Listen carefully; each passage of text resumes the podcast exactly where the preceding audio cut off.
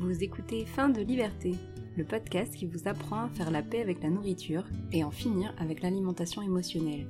Moi, c'est Ingrid du blog Grass for Pillow. Bienvenue et bonne écoute. Bonjour, bienvenue sur Fin de Liberté. Vraiment, je suis très contente de vous retrouver dans cet épisode. Euh, ça me fait vraiment plaisir. il y a eu une petite euh, pause avec l'épisode dernier, mais voilà, c'est reparti. Euh, avant de commencer cet épisode, je voulais à nouveau préciser que mes épisodes suivent un ordre logique. Si vous tombez dessus par hasard et que vous avez un souci avec la nourriture, je vous recommande de commencer par le début. Et en particulier, je ne suis pas du domaine médical, je ne fais que proposer ma méthode pour être en paix avec la nourriture mais mes épisodes sont revus par une psychologue spécialiste du comportement alimentaire. Et euh, donc aujourd'hui, le podcast entre dans sa deuxième partie. On a beaucoup parlé de l'alimentation intuitive, d'observer ses sensations en mangeant, etc. Et ici, on va commencer à chercher en plus en profondeur, et notamment dans cet épisode, à répondre à la question pourquoi je mange? En effet, c'est une chose d'expérimenter un peu ben, ses sensations en mangeant, etc. Mais euh, instaurer cette habitude dans notre vie à la place de la nourriture émotionnelle qui nous fait, ou du food fighting, qui nous font manger quand on n'a pas faim, bah ça demande un peu plus de creuser. Ça demande d'aller chercher pourquoi on mange. Est-ce que c'est par habitude? Est-ce que c'est pour fuir les émotions négatives, etc. Pour identifier euh, ce mécanisme-là. Et donc, euh, pouvoir le remplacer par la bonne habitude d'écouter ses sensations.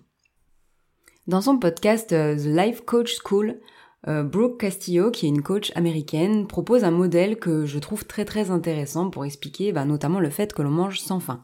Elle donne en fait le modèle suivant. Euh, il y a une circonstance qui crée une pensée, qui crée une émotion, qui crée une action. Je vais tout de suite expliquer ces termes. Les circonstances, c'est tout ce qu'on peut pas changer. C'est des faits extérieurs, type les personnes autres que nous, euh, le poids affiché sur notre balance, on peut rien y faire, c'est un fait euh, concret, en tout cas sur le moment.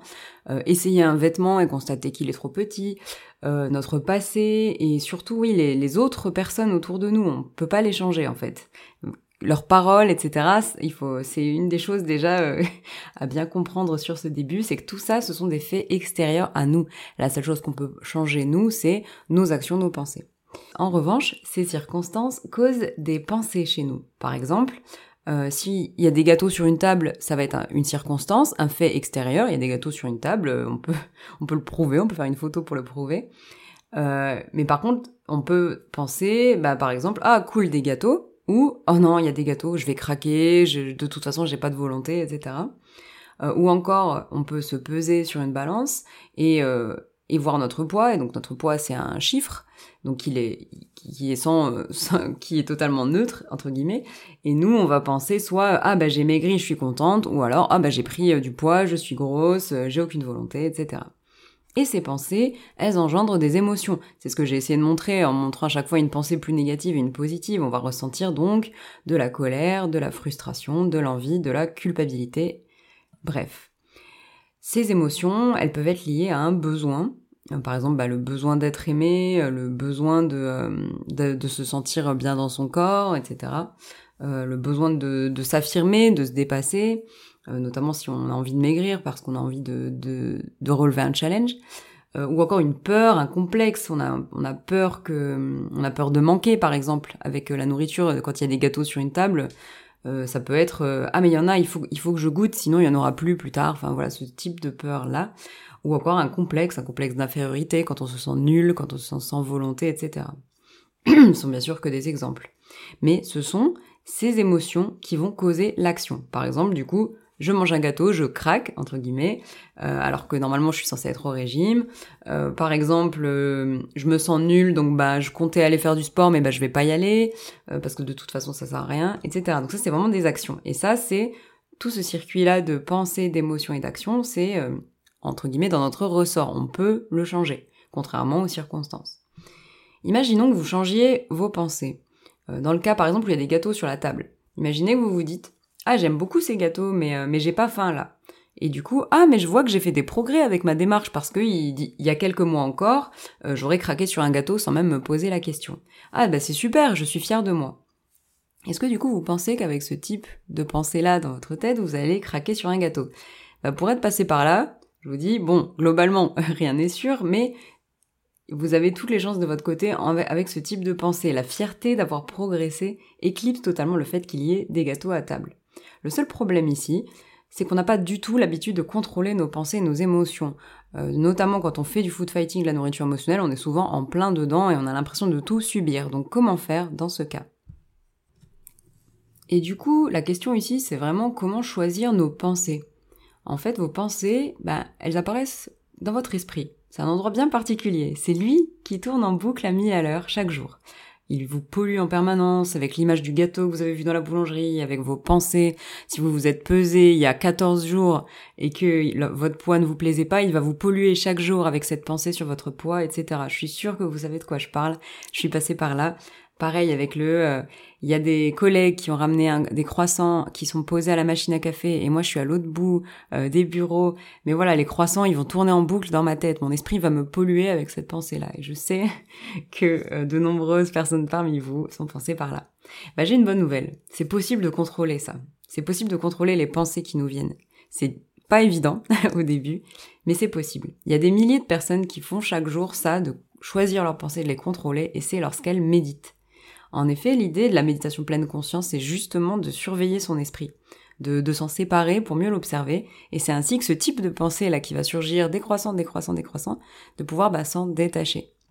Alors oui, euh, je conseille donc de faire de la méditation pleine conscience pour se libérer de la nourriture émotionnelle. Pourquoi? Tout simplement parce que c'est ça ce que moi j'ai testé. Euh, c'était une première étape. Après, je sais que voilà, certaines personnes y sont plus ou moins sensibles, vont préférer peut-être faire du yoga euh, ou d'autres pratiques euh, douce, de l'hypnose, etc. Mais en tout cas, euh, même si vous êtes complètement, euh, entre guillemets, hermétique à ce processus, si vous avez déjà essayé, si ça n'a pas fonctionné, je vous conseille d'écouter quand même ce podcast et de voir, d'essayer peut-être à votre manière. Il y a des milliers de manières de méditer, mais c'est vraiment l'étape qui a été décisive, moi, dans mon processus, parce que ça m'a permis, en fait, de me rendre compte que je pouvais choisir mes pensées et arrêter de les subir. Alors, la méditation. C'est une première étape en fait, mais ce que j'aime aussi, c'est qu'elle est très simple. Euh, vous allez le voir. Et elle est aussi complètement déconnectée en fait de la nourriture. Et ça, c'est quelque chose que j'aime beaucoup. Ça permet de créer une pause. On n'est pas en train de, entre guillemets, combattre le mal par le mal, de, de, de parler de nourriture, de repas, etc. On est vraiment en train de parler d'autre chose, euh, d'une autre pratique de développement personnel euh, qui fera. Et en fait, ça va créer un peu justement votre pause dans la journée qui n'aura rien à voir avec la nourriture. Et c'est ça ce que j'ai beaucoup aimé, qui m'a beaucoup aidé à progresser puisque j'ai commencé à méditer et très tard ensuite je me suis rendu compte que je pouvais faire le lien avec la nourriture émotionnelle. On verra à l'épisode suivant à quel point la méditation est un allié précieux pour maîtriser ses pensées, ses émotions négatives, et donc arrêter de manger pour masquer une émotion négative, la pression, le stress, l'ennui, et j'en passe. Donc méditer, c'est pas s'asseoir et arrêter de penser. Et c'est aussi ça le, qui, euh, qui peut poser problème quand on débute, on a l'impression qu'il faut euh, que nos pensées soient vides. Mais non, ça, c'est justement le résultat en fait. On va arrêter d'avoir ces pensées parce qu'on médite grâce à la méditation. Euh, justement, on n'est pas nul en méditation entre guillemets. Si on s'assoit et qu'on a plein de pensées qui nous assaillent, c'est totalement normal. Au contraire, euh, on va proposer en fait, notamment dans la méditation pleine conscience, des, des moyens pour se concentrer sur autre chose, tout simplement. Notre esprit ne sera pas vide, mais on sera concentré sur quelque chose, par exemple la respiration, et à force, euh, apprendre à euh, se concentrer uniquement sur cela, et les pensées qui nous assaillent à longueur de journée vont diminuer. Alors, je vais vous parler donc de méditation guidée.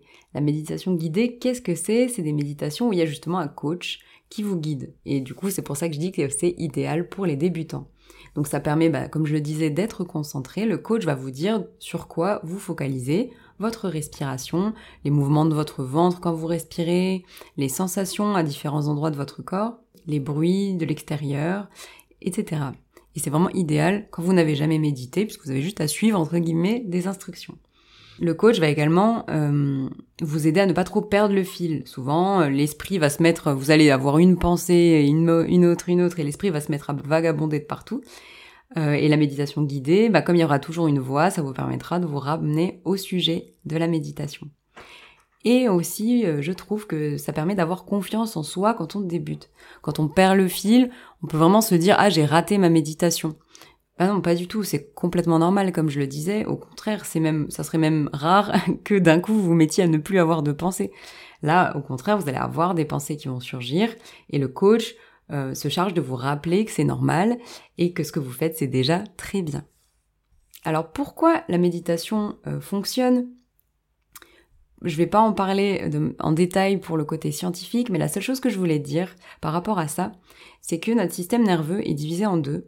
Euh, il y a un système entre guillemets volontaire et un système involontaire. Le système volontaire, c'est contrôler nos muscles, contrôler bah, notre parole, etc. Tout ça, c'est volontaire. On le fait en conscience, entre guillemets. On, décide de le faire et on le fait. Et le système involontaire, autonome en fait, qui est bah, du coup les autres, les choses qu'on fait sans les contrôler, comme le système digestif, euh, la sécrétion d'hormones, etc. Et la différence du coup entre ces deux systèmes, donc, c'est que le premier est conscient et le deuxième non. Mais la respiration, en fait, elle est à la fois consciente et inconsciente. En effet, euh, vous n'avez pas besoin de penser à respirer pour le faire, mais par contre, si là je vous dis retenez votre respiration, bah, vous allez pouvoir le faire.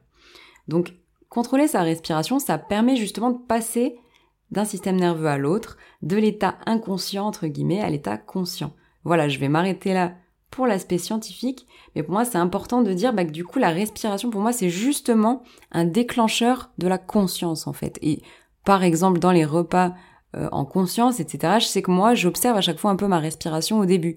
Ça me rappelle, ça me met dans mon corps, ça me connecte à mes sensations, simplement bah, de prendre une grande respiration en conscience. Alors, peut-être que vous n'avez pas réussi à méditer si vous avez essayé. C'est totalement possible. Euh, surtout si votre esprit est du genre à avoir mille pensées à la minute, si vous avez un bavardage incessant dans votre tête sur la liste de courses, vos responsabilités, la to-do list, etc.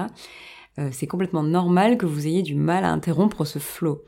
Euh, que vous trouviez ça vraiment bizarre ou que ça vous fasse un peu peur ou alors que vous vous, endormiez pendant une méditation, ça arrive assez souvent aussi quand on débute. Je vais quand même vous donner deux trois petits conseils. Et le premier, ça serait, ben, euh, donc si vous perdez tout le temps le fil, surtout c'est normal. Acceptez simplement que c'est pas parfait, que vous faites de votre mieux. Méditez. Et si les pensées viennent, bah elles viendront. Et à force de pratiquer, elles viendront de moins en moins. Croyez-moi, j'ai fait partie du processus. Alors si vous vous endormez en méditant, euh, ça m'arrive régulièrement, clairement. Quand je médite le matin au saut du lit, souvent, je pique un peu du nez. Euh, et il n'y a pas de problème, en fait. Ça veut dire que, tout va bien et que vous êtes relaxé. il faut dédramatiser euh, ça, je pense. Mais en tout cas, voilà, je conseille quand même de, si jamais ça vous arrive et que le but c'est de méditer, bah de ne pas méditer dans ces occasions-là, de simplement remettre à plus tard, parce qu'effectivement, c'est pas le but recherché. Et si vous n'arrivez pas à vous concentrer, si vous vous ennuyez, si vous avez l'attention d'une mouche sur votre respiration, bah c'est normal. L'attention, c'est un muscle qui se travaille. Plus vous pratiquerez, plus vous y arriverez. Commencez simplement avec de petites méditations, une méditation de 2 euh, minutes, 5 euh, minutes au début. Et après, vous pourrez peut-être faire des créneaux plus longs comme 10 euh, minutes. Je vous donnerai un lien dans les, dans les notes du podcast d'une méditation très courte. Si, encore une fois, ce n'est pas du tout votre votre énergie, si vous essayez et que ça échoue, bah, je vous conseille à ce moment-là le yoga ou encore toutes euh, les autres pratiques que vous auriez pu tester et qui fonctionnent bien. Euh, euh, je sais que l'écriture fonctionne bien aussi en type de méditation, etc. Mais on commence à s'éloigner un petit peu de faire taire le brouhaha mental. J'en parlerai plus en détail un peu plus tard. rapidement, un petit mot sur ce que je préfère moi en termes de méditation guidée. Il y a la chaîne YouTube Bulle de sérénité de Cédric Michel que je trouve fantastique et très très fournie et euh, très bienveillante. Euh, il y a des méditations très longues et d'autres très courtes, euh, dont certaines vraiment qui ne durent que deux ou cinq minutes. Donc n'hésitez pas à aller tester ça. Et moi, ma préférée, c'est l'application Insight Timer. Je vous mettrai également un lien, notamment vers une de mes méditations préférées que je pratique le matin. Et voilà, qui, qui permet vraiment bah, de de s'ouvrir euh, dès le matin à la pratique de la méditation et donc commencer la journée un peu sereinement. Et ça, c'est quelque chose aussi que je voulais rajouter, qui est que euh, on va forcément, vous n'allez pas pouvoir contrôler votre esprit en permanence 24 heures sur 24, contrôler vos pensées, etc. Par contre, bah, le faire un petit peu en début de journée, par exemple, bah, ça nous met déjà dans un certain état d'esprit. Et moi, je sais que si j'ai pas médité le matin, c'est là que j'ai le plus de risques, entre guillemets, de refaire du food fighting, euh, parce que ben j'ai pas commencé ma journée avec sérénité par rapport à ça. Bon, j'exagère, mais je pense que c'est un peu ça. J'ai tout le temps l'impression qu'il me manque quelque chose à ma journée. Si je médite au début de ma journée, bah là tout va bien, je suis sereine et j'ai plus, j'arrive bien mieux à contrôler mes pensées pendant la journée. Alors plutôt que euh, de vous faire, euh, de continuer mon discours sur le sujet, je vous propose tout simplement d'essayer une petite méditation. Et pour ça, je vous mets un lien dans les notes du podcast, une petite méditation toute simple que que vous soyez débutant ou habitué, euh, qui vous aidera à commencer sur ce sujet. Dans les, les, bonus sur findeliberté.fr, vous avez également des méditations offertes, dont une qui est un petit peu liée à bah, l'acceptation de son corps, de ses sensations. Vous pouvez écouter ces méditations-là dans les transports en commun, à la maison, au calme, il suffit simplement de fermer les yeux et de se laisser guider. Alors du coup, pourquoi je mange? Parce que tout ça c'est bien beau, mais ça ne répond pas à la question. Ben, vous l'aurez compris, l'idée c'est de surveiller un peu son esprit, de se détacher en fait de nos pensées pour mieux les observer notamment bah, dans les moments où on fait du food fighting. Alors je sais que moi, il y a typiquement le cas du brouhaha mental où je vois qu'il y a une plaquette de chocolat sur la table et que mon esprit part en vrille, etc. Et, euh, et j'ai appris du coup avec la méditation à prendre un peu de distance et à voir toutes ces pensées-là qui débarquent. Mange du chocolat, euh, ça fait longtemps, etc. Euh, tu peux manger un seul petit carré, c'est presque rien, blablabla. Bla bla. Et du coup, ben, j'identifie maintenant ce brouhaha mental, j'arrive à à me détacher un peu de, mon esprit et souvent à reconnaître un peu bah, justement les pensées négatives qui se cachent derrière et qui créent les, compulsions alimentaires. Euh, par exemple, là, pour le, chocolat, ça peut simplement être euh, ah mais tu l'as bien mérité, euh, du style bah tu vas pas très très bien en ce moment, mais ça tu l'as bien mérité, ça sera ton réconfort, c'est réconfortant par exemple.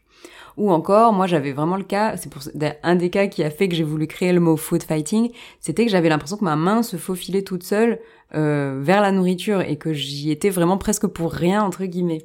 Et du coup, euh, bah, tout simplement ça, c'était chez moi l'ennui en fait. Je m'ennuie, euh, j'ai rien à faire, ma main se faufile vers la nourriture parce que ça comblera l'ennui. Et à force d'observer bah, justement ces moments-là et de, j'ai pris, comme je disais avec l'attention, le muscle qui se travaille, j'ai pris l'habitude ben, de m'observer, de détacher un petit peu euh, euh, de me détacher un peu de mon esprit et donc de reconnaître ben, les pensées, les cas, même simplement le contexte qui va faire que je vais être dans le mode compulsion alimentaire, un peu justement ces circonstances, me dévaloriser par exemple, ou ou encore bah voilà les moments où là vraiment j'en peux plus que j'ai vraiment très très très envie de bah, de manger euh, par émotion bah, d'essayer de de retrouver l'émotion qui était cachée derrière si vous avez ce type de moment là surtout n'essayez pas de vous dire non non mais c'est faux euh, type euh, je suis pas triste je suis heureuse vous voyez de changer radicalement vos pensées ça peut vraiment avoir l'effet inverse vous pouvez vous dire mais que vous êtes en train de vous mentir vous sentir un peu impuissant sinon euh, comme si vous, ça ne servait à rien tout ça. Observez simplement en fait vos émotions à ce moment-là. Si vous vous sentez triste, cherchez pas à changer le fait que vous êtes triste. Dites-vous simplement bon, je suis triste. J'ai pas forcément trouvé pourquoi. On observera la prochaine fois euh, pour trouver, par exemple. Euh, et pour ça, je voudrais vous donner un peu un exemple qui me tient à cœur, c'est que si, par exemple, il y avait un enfant qui faisait une bêtise, euh, comme vous quand vous faites entre guillemets cette bêtise de de craquer entre guillemets sur de la nourriture. Ben, vous n'allez pas aller voir l'enfant, lui, arracher ce qu'il a dans les mains avec lequel il a fait la bêtise, lui hurler dessus qu'il faut pas le faire, etc. Vous allez surtout lui dire ben, avec bienveillance qu'il vaut mieux éviter de recommencer, d'essayer de comprendre pourquoi il a fait cette bêtise pour arriver à ne plus reproduire ce qui s'est passé. Et avec votre esprit, c'est la même chose. Si vous craquez, euh, entre guillemets, vous mangez plein de frites, plein de chips un soir ou je ne sais pas, bah si vous vous dites que mais pourquoi j'ai fait ça? Mais c'est vraiment nul, mais euh, j'ai aucune volonté, mais c'est incroyable, je suis bonne à rien, etc. Mais ça marchera jamais. C'est pas comme ça que vous allez comprendre pourquoi vous avez craqué, que vous allez régler le problème. Vous allez simplement faire pire, vous allez vous sentir coupable, vous allez vous infliger de la honte, de la colère, etc. Par contre, si vous si vous essayez de vous dire bon là, il y avait un truc qui allait pas, euh, il vaut peut-être mieux que que j'observe. Bon là, j'arrive pas à savoir ce que c'était. Mais la prochaine fois, bah, je sais que je me suis sentie comme ça et que la prochaine fois que je me sentirai comme ça, bah, j'essayerai de comprendre euh, pourquoi je me suis sentie triste, en colère, etc. Et, euh, et ça m'aidera peut-être à ne plus retrouver ce, sentiment-là, ou en tout cas à mieux observer pour bah, identifier et me dire « Ouh là là, je sens que je vais pas très très bien, il vaut peut-être mieux que je me repose pour éviter de recraquer à nouveau ». Et avec euh, la méditation et le contrôle des pensées, bah, c'est un petit peu pareil. Je vous conseille vraiment de vous observer en prenant votre temps. euh, avec patience, avec bienveillance, mais de pas essayer de changer radicalement. On en parlera dans l'épisode suivant. Merci Merci beaucoup d'avoir écouté ce podcast jusqu'au bout, d'avoir pris ce temps-là en fait pour vous, pour vous faire du bien, euh, pour aller mieux, pour vous sentir mieux dans votre corps et avec la nourriture. Et merci mille fois d'être aussi nombreux à me suivre et à m'écrire au sujet du podcast. Vraiment, vos messages me font toujours très chaud au cœur. Euh, si vous voulez me suivre, me soutenir euh, davantage, vous pouvez me laisser euh, bah, 5 étoiles sur l'application Apple Podcast et peut-être un petit avis sur comment ce podcast est utile pour vous. Vous pouvez également retrouver les infos, les notes du podcast sur findeliberté.fr ainsi que des méditations à télécharger gratuitement. le lien sera dans la description du podcast également. Moi, je vous souhaite vraiment de prendre votre temps. C'est une démarche qui est longue. Je vous souhaite tout l'amour et la patience que vous allez avoir envers vous pendant cette démarche. Et je vous dis au prochain épisode dans deux semaines. Bye et prenez soin de vous.